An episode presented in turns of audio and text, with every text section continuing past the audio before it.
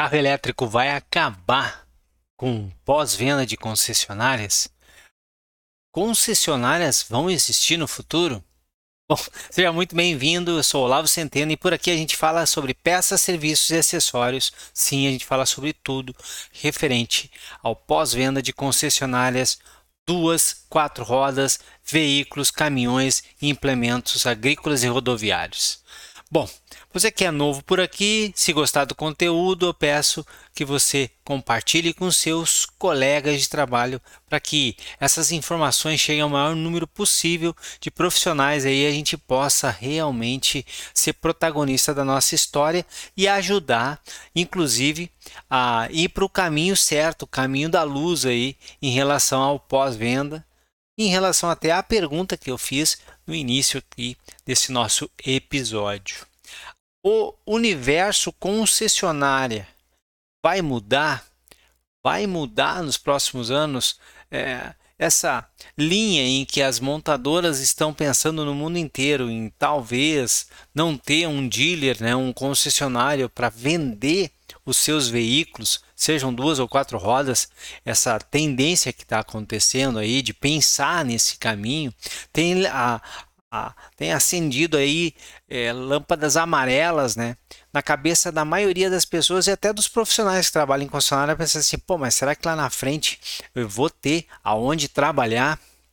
Isso é um ponto, um ponto de que sim, o modelo de negócio eles estão passando por revoluções e isso não é de hoje, isso tem acontecido desde que o automóvel, o primeiro automóvel foi criado, muito mudou de lá para cá. Maneira como produzia, a maneira como se vendia, o tipo de veículo e o consumidor também mudou. Então é natural que a gente passe de tempos em tempos por transformações pode ocorrer ali na frente uma transformação muito grande na maneira como vai se distribuir e vender veículos novos. E aí nós automaticamente nos transportamos, né? Ou fazemos esta mesma pergunta quando a gente está no pós-venda. Mas e o pós-venda? Bom, o modelo de venda de veículo ele não impacta no pós-venda, o modelo de vendas. E aí assim, a gente pode se perguntar, pô, mas pera aí um pouquinho, cara. Se as montadoras não venderem mais veículos e, através das concessionárias, pô, as concessionárias vão desaparecer. Eu discordo um pouco disso e aceito todas as opiniões diferentes à minha, mas eu discordo. Porque um concessionário não é só venda de veículos novos. Não é só venda de veículos novos. Um concessionário, ele trabalha vendendo seminovos, ele trabalha vendendo acessórios, ele trabalha vendendo serviços. Então, é, e ele trabalha vendendo peças. Então, um novo Veículos novos, sim, é uma parte importante do business, mas a gente é, tem total condições, inclusive, de repensar onde estarmos, o tamanho do nosso negócio e continuar sobrevivendo. Ou uma, ou uma não, né? As milhares de oficinas que existem espalhadas por aí com famílias inteiras, com funcionários crescendo, elas não vivem vendendo serviços? As funilarias não vivem vendendo reparo de funilaria e pintura, as autopeças não vivem vendendo peças. Né? As lojas que vendem veículos seminovos, elas vivem só desse business. E um concessionário ainda é tudo isso junto mais os veículos novos. Sim, o grande tem um papel muito importante na, na venda, no, no business do negócio. Mas talvez isso aí até seja o maior motivador para a gente estar tá tão apavorado agora. Ter passado tantos anos olhando só para novos e agora, tipo, o que, que vai acontecer comigo? Tem todo o resto.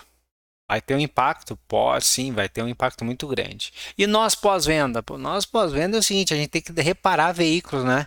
Precisa reparar, fazer revisão, precisa fazer diagnóstico, precisa cuidar desse patrimônio, seja ele duas, quatro rodas, pequeno, médio ou grande. Tem que cuidar disso. Então, ó, os serviços de manutenção, peças, funilaria, tudo isso vai continuar. Agora, se a nossa pergunta vai para uma outra direção, os veículos eletrificados, autônomos e conectados, como é que fica o pós-venda? Aí, aí nós temos um, uma a gente não é ninguém tem aqui uma bola de cristal, mas aqui a gente tem para onde olhar com muito carinho. E nós não podemos nem ser aquele cara, né, aquele profissional que fala assim, ah, não vai mudar nada, e também não pode ser aquele profissional também que vai dizer, cara, vai, vai mudar tudo e vai acabar. Não vai ter mais serviço. E por que, que eu digo isso? Porque eu tenho escutado, lido muito, as pessoas falam assim, pô, agora que o veículo, o veículo não vai ter mais, não tem mais motor, a combustão, é só um motor elétrico, acabou, não vai ter, não, não tem por que levar o carro no pós-venda. E isso é de uma ingenuidade tão grande, ou o que é pior, né? É de um total desconhecimento de que, que é um carro, uma motocicleta, um caminhão, um implemento agrícola e de como que ele funciona e o que é pior, né? É um total desconhecimento do que é a área de serviço. Porque não é possível. A gente, quando a gente vai lá na frente e tira um motor a combustão interna e coloca um motor elétrico, acreditar que agora não tem mais o que se fazer no veículo. Ou outra coisa que me falam muito: não, agora é tudo software. Vai fazer tudo pela internet. É outra coisa assim que, nossa, é quando eu escuto de cara, essa pessoa não, nunca viveu no pós-venda, não é possível. Não é possível que profissionais da área, da nossa área, estejam falando isso. Claro que terão mudanças. Poxa, é óbvio que terão mudanças. E é só voltarmos um pouco. Se a gente voltar ali, ó, naquele, naquele, naquela virada do de 98, 99 e 2000, lembra o que estava acontecendo no nosso país? É, lembra ali é, as coisas que estavam acontecendo no setor automotivo?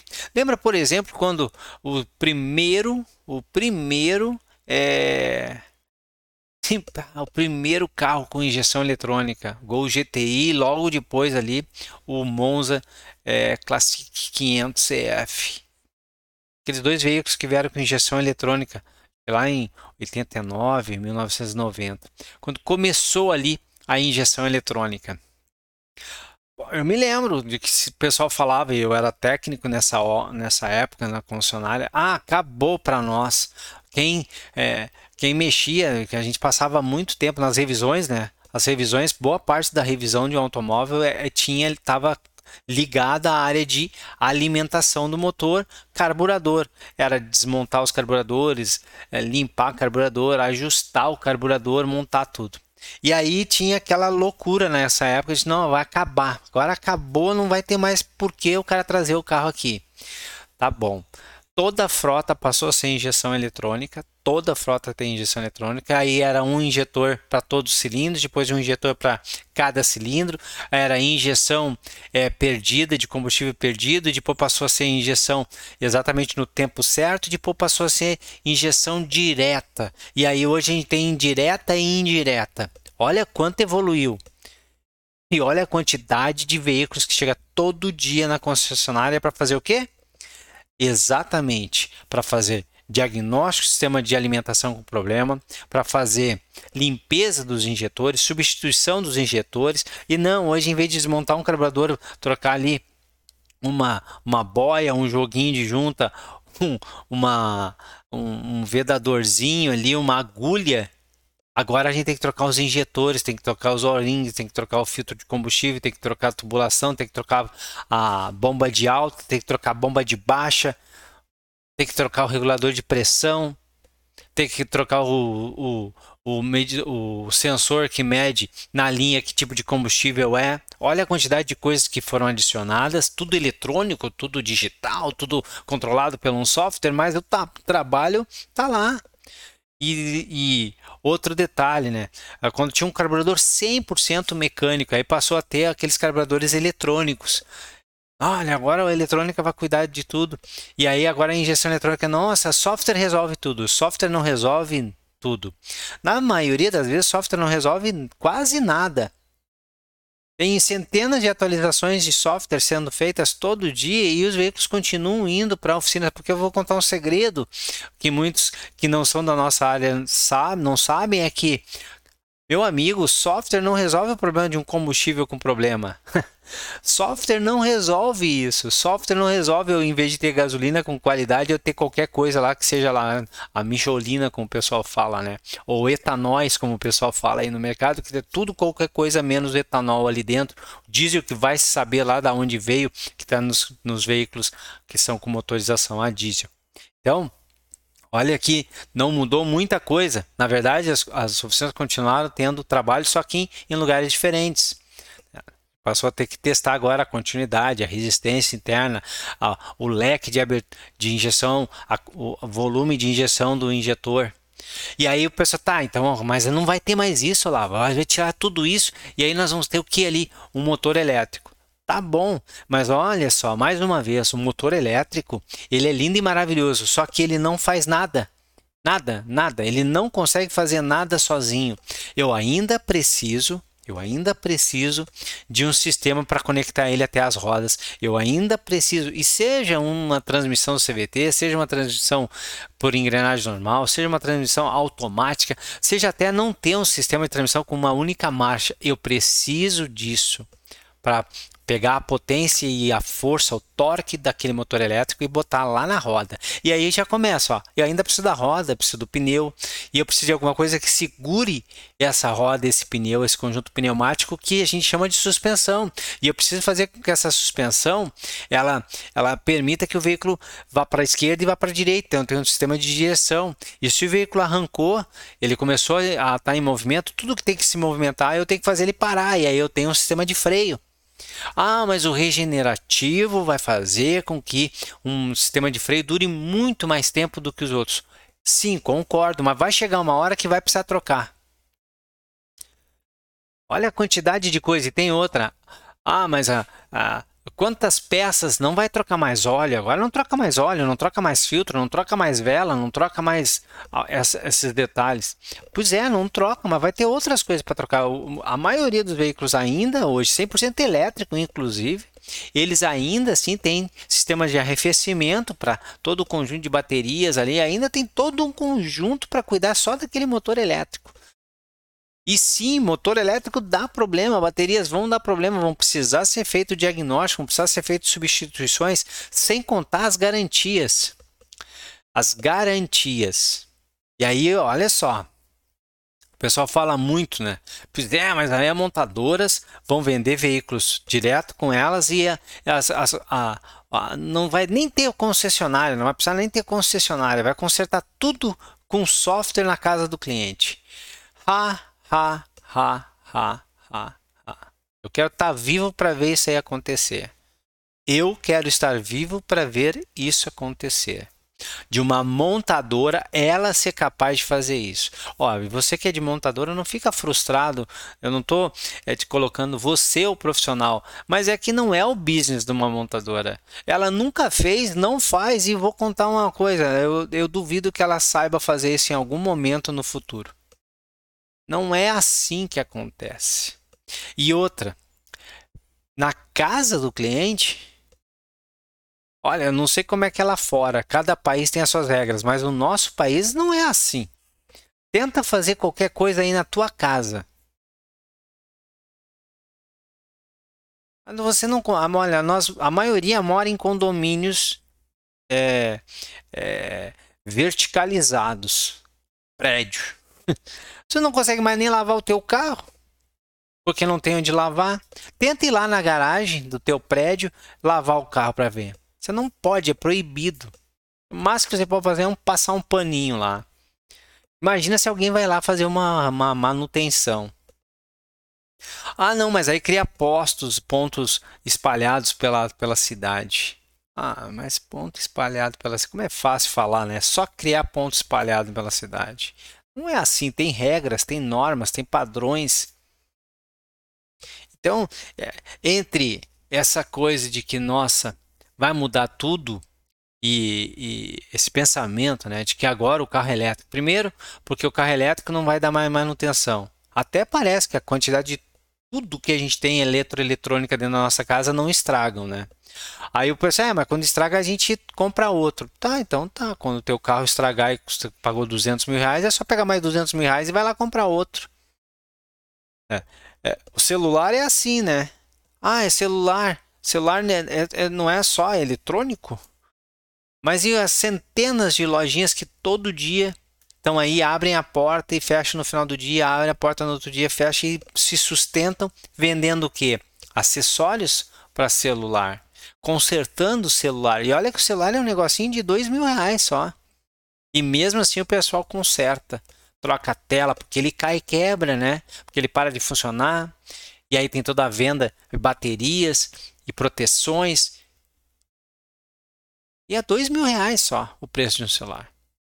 Você imagina a gente um automóvel de 150, 200. Se hoje um carro básico no Brasil custa 60, 70 mil reais, né? Agora em 2022, imagina, pessoal.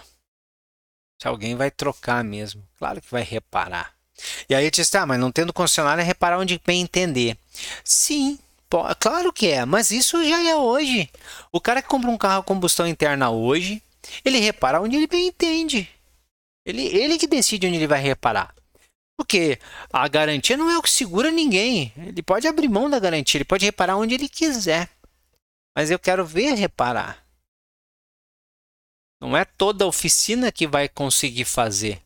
Já é assim hoje. Existem centenas de oficinas independentes maravilhosas, assim como existem centenas que não têm a menor condição de atender um veículo. Seja por falta de conhecimento técnico, seja por falta de equipamento para reparo ou equipamentos para diagnóstico.